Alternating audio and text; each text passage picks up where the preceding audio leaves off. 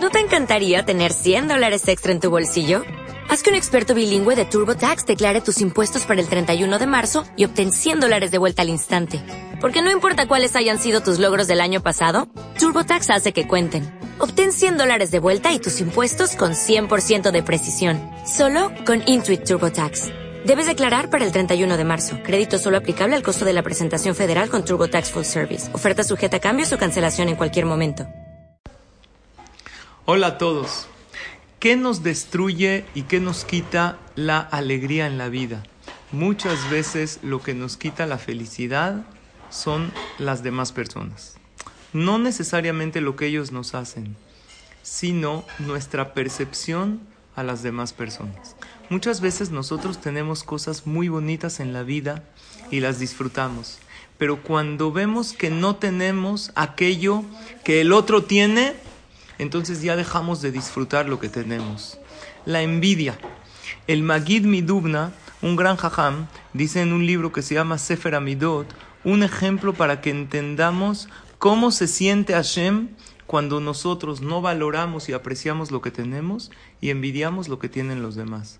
Él dice en una ocasión, un chavo, un novio, se le quería declarar a su novia y pedirle que se case con ella. Él fue, escogió un anillo precioso, él ya había ahorrado dinero para comprarlo, él se, se puso smoking.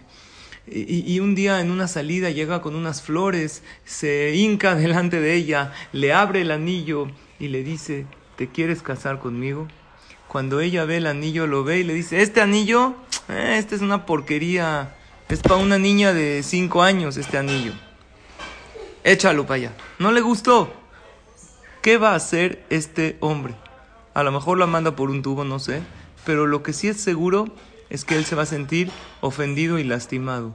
Dice el Magid Midubna, así se siente Hashem cuando nos manda cosas y decimos, esto, eh, mira lo que tiene el otro, está mucho mejor el otro, el negocio del otro está mejor, la familia del otro está mejor. Es como decirle a Hashem, lo que me diste no está bien. Por lo tanto, ¿Qué estudiamos el día de hoy en la clase de la mañana? Que cada vez que recibamos una buena noticia, que tengamos un logro en la vida, aunque sea un pequeño deleite o disfrute, alcemos los ojos a Hashem y digamos el siguiente pasuk. Dice el Kafa Haim, cada vez que disfrutes de algo, que estés feliz, recuerda decir el pasuk, Hodula Donai Kitov, Kile Olam Hazo. Te agradezco Hashem porque eres bueno, porque siempre me haces favores. En lugar de compararnos con los demás, disfrutemos lo que tenemos y digámosle gracias a Kadosh Baruchu. El que tiene más, el que le va bien, que Dios lo bendiga, que Dios le dé verajá. Pero concentrémonos en disfrutar la vida bonita que tenemos la familia bonita que tenemos, la parnasá, la salud, y digamos constantemente el pasuco, Dula Hashem Kitov Kila Olam Hasdo,